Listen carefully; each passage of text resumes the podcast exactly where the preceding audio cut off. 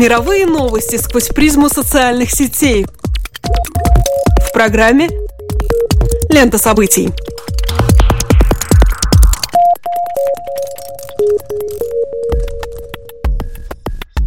Добрый день, дорогие друзья! Вы слушаете Латвийское радио 4, и меня зовут Алексей Гусев. А меня Роман Шмелев, и в эфире дайджест онлайн новостей «Лента событий». Здесь мы вам рассказываем о зарубежных новостях, отраженных на страницах крупнейших интернет-порталов. The Guardian, Bloomberg, РИА Новости и The Verge. Все самое интересное в течение следующих 15 минут. Темы сегодняшней программы. В своей рождественской проповеди Папа Римский высказал критику обществу потребления, но и словом не обмолвился о беженцах. Премьер-министр Индии прибыл с неожиданным визитом в Пакистан. Американцы под рождественской елочкой обнаружили оружие. SpaceX впервые удалось посадить ступень ракеты Falcon 9. Во время традиционного рождественского богослужения в соборе Святого Петра Папа Римский Франциск произнес проповедь, в которой призвал христиан к скромной жизни и критиковал общество потребления. Британское издание The Guardian обращает внимание на то, что глава Ватикана возвратился к своей любимой теме – порицанию гедонизма и консюмеризма, но и словом не обмолвился о миграционном кризисе, переживаемом сейчас в Европе. Этот вопрос не был поднят и главой католической церкви в Англии архиепископом Вестминстера Винсентом Джерардом Николсом, который сосредоточился на проблеме домашнего насилия и преследования христиан по всему свету. Цитирую, «Ни тот, ни другой лидер католиков не упоминал о продолжающемся кризисе беженцев», отмечает Гардиан. Удивляет такое упущение в конце года, на протяжении которого эта проблема так сильно повлияла на международные отношения. Еще в сентябре уходящего года Франциск обращался ко всем религиозным сообществам Европы с просьбой предоставить убежище семьям беглецов. В рождественской мессе папа призвал своих последователей придерживаться скромной жизни. Цитирую, «Путь истинного освобождения и спасения открыт каждому мужчине и женщине, кто прост сердцем. В обществе, так часто опьяненном духом потребления и жажды наслаждений, богатством и расточительностью, самовлюбленностью и суетой, этот младенец, Иисус, призывает нас к сдержанной жизни, другими словами, к жизни в простоте, последовательности, необходимой для того, чтобы увидеть и понять, что важно, сказал папа. Папа Римский добавил, что каждый человек должен позволить простоте Иисуса Младенца наполнить душу и вдохновить жизнь. Цитирую, «В мире, который слишком часто беспощаден к грешнику и снисходителен к греху, мы должны развивать в себе чувство справедливости, чтобы различать волю Божью и действовать согласно ей». Конец цитаты. Папа Римский Франциск выразил мнение, что предстоящее Рождество может быть последним для человечества, опасно приблизившегося к Третьей мировой войне. В своей воскресной речи он заявил, что нынешнее хаотическое состояние мира знаменует начало конца времен. В следующем году мир может стать неузнаваемым. Цитирую, «В то время как мир голодает, горит и не сходит в хаос, мы должны понимать, что в этом году празднование Рождества для тех, кто решил отпраздновать его, может быть их последним Рождеством, сообщил понтифик. Конец церковной карьеры настиг и одного видного церковнослужителя, правда, представителя православной веры. Протеерей Всеволод Чаплин связал свое увольнение с поста главы синодального отдела по взаимодействиям церкви и общества с разногласиями с патриархом Кириллом. Цитирую. «Мы достаточно серьезно разошлись с его святейшеством в понимании того, какова должна быть роль церкви в государстве и обществе.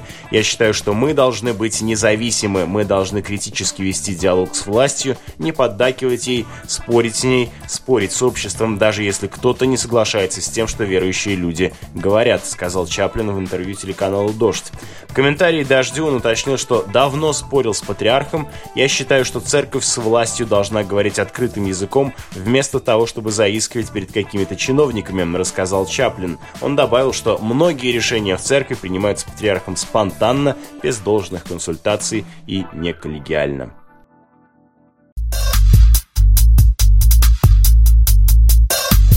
Возвращаясь из поездки в Россию, премьер-министр Индии Наренда Мади совершил необъявленный ранее визит в Пакистан, в ходе которого он встретился с премьером этой страны Навазом Шарифом. Это первый визит главы индийского правительства в Пакистан с 2004 года, и в последние годы отношения между странами описываются как напряженные. Контакты на высшем уровне между лидерами двух государств, как отмечают СМИ, были восстановлены на конференции, посвященной изменениям климата в Париже. А в эту пятницу премьер-министры встретились вновь, при этом Мади поздравил Шарифа с 66-м днем рождения.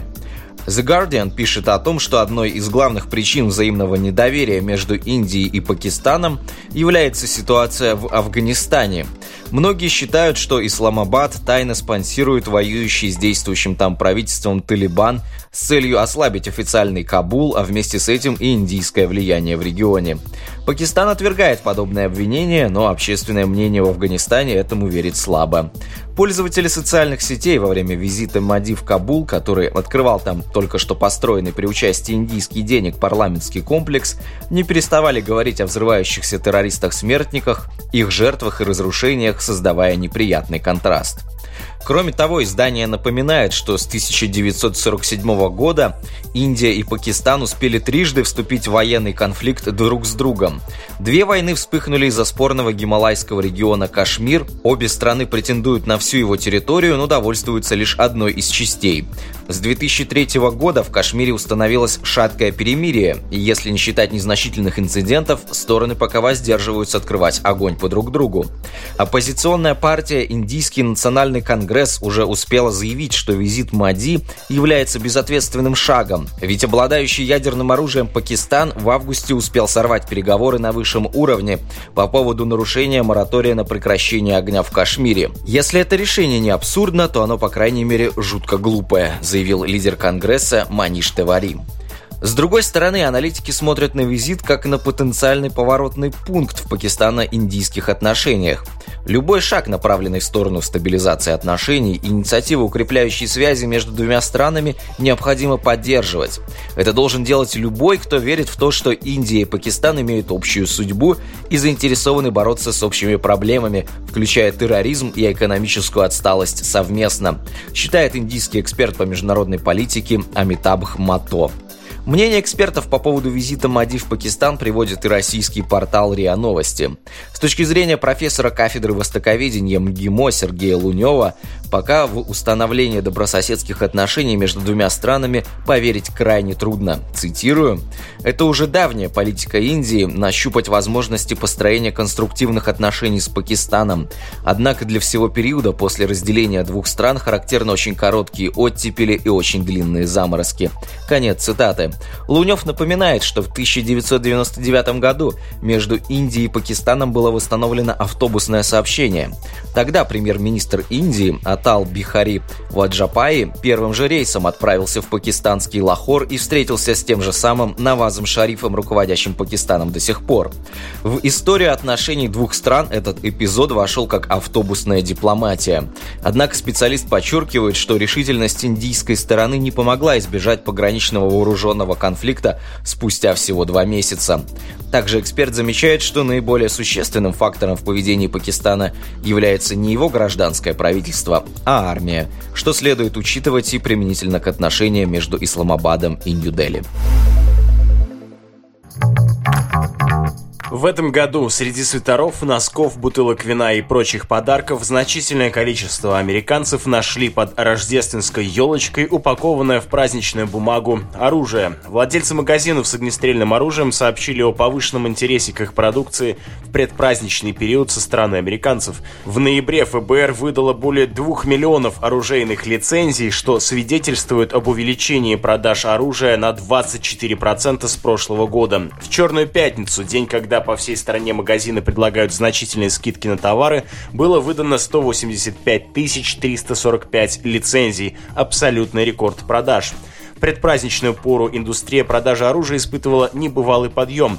Вот, например, в Альбукерке в Нью-Мексико многие закупались пистолетами в качестве подарков для близких. Белинта Галега, совладельца магазина ABQ Guns, сообщила о том, что люди в большинстве своем собирались преподнести оружие в виде рождественского подарка. Цитирую, «Они приходят, выбирают, присматриваются, прицениваются, а потом перезванивают и говорят, помните тот пистолет, который мы рассматривали? Он приглянулся моей жене, так что придержите его для меня, я зайду и куплю его. Через пять минут мне перезванивает его жена и говорит, тот пистолет, что вы нам показали, он очень понравился моему мужу, отложите. Конец цитаты. Келли Уомакс, владельца другого оружейного магазина в Арканзасе, рассказывает, что в течение «Черной пятницы» она продала 40 единиц огнестрельного оружия. Многие из них были приобретены с целью подарить на Рождество. По словам Уомак, приобретение таких опасных подарков является законным, если предназначается человеку, проживающему в этом же штате, и все необходимые бумаги оформлены верно. Незаконно приобретать оружие для того, кто не имеет права на его хранение. Кроме того, тот, кто его получает в подарок, не должен за него платить. Лейтенант Джерри Брювер, шериф города Нью-Ганновер, что располагается в Северной Каролине, предупреждает о необходимости подготовиться к подобной покупке. Цитирую, «Люди должны понимать, кому они делают такой подарок. Человек должен уметь обращаться с оружием. Это не вещь, которая будет пылиться у вас в подвале. Вы должны понимать, как хранить оружие, чистить его, употреблять, в конце концов». В городе Кингспорт, Теннесси, среди покупателей оказался 27-летний Кори Эдсон, который хотел приобрести свой первый собственный полноценный пистолет. Он пришел вместе со своим восьмилетним братом, который умеет стрелять с четырехлетнего возраста. Продажи оружия выросли, особенно в последний месяц. Мы удвоили продажи, отмечает Генри Уэллс, владелец фирмы Freedom Firearms, где закупались братья. Вот и Льюис Коул внимательно изучал ассортимент оружейного магазина Adventure Outdoors в городе Смирна, Джорджия. У него уже есть пистолет, он искал подарок жене.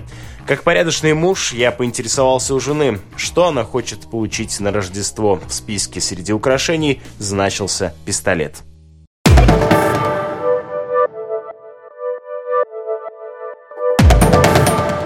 Коммерческой компании SpaceX, занимающейся космическими полетами после нескольких неудачных попыток, наконец-то удалось посадить ступень ракеты Falcon 9.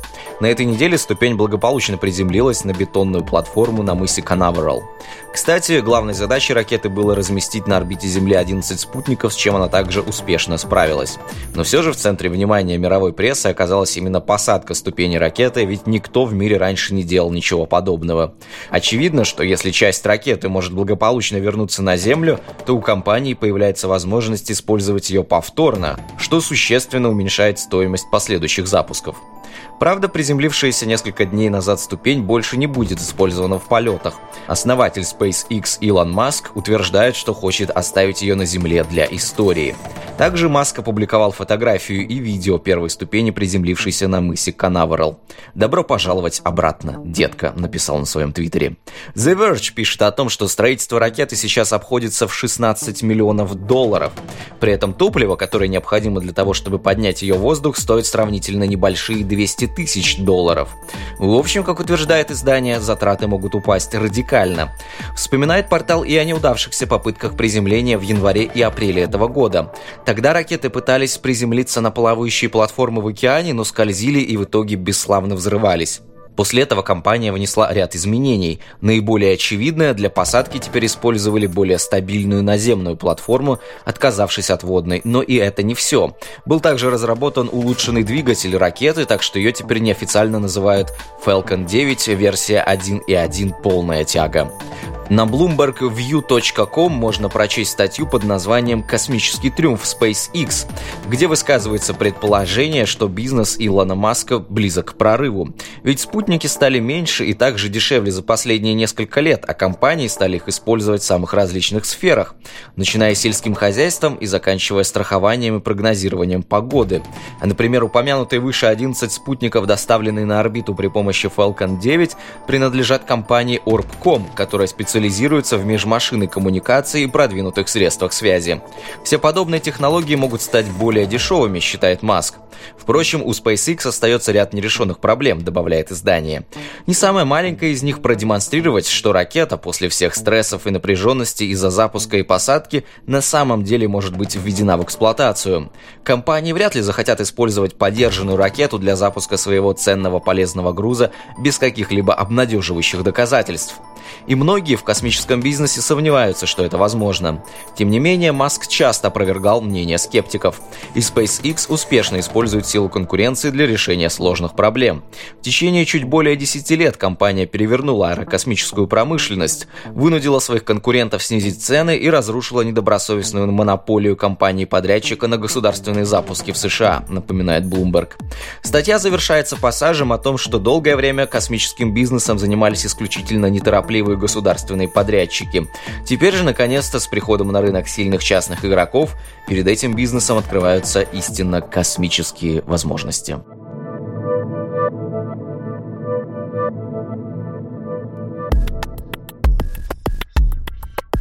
Подписывайтесь на наше сообщество на Фейсбуке и следите за обновлениями программы «Лента событий» на сайте латвийского радио 4 lr4.lv. И не забывайте про подкасты Apple. С вами были Роман Шмелев и Алексей Гусев. До новых встреч!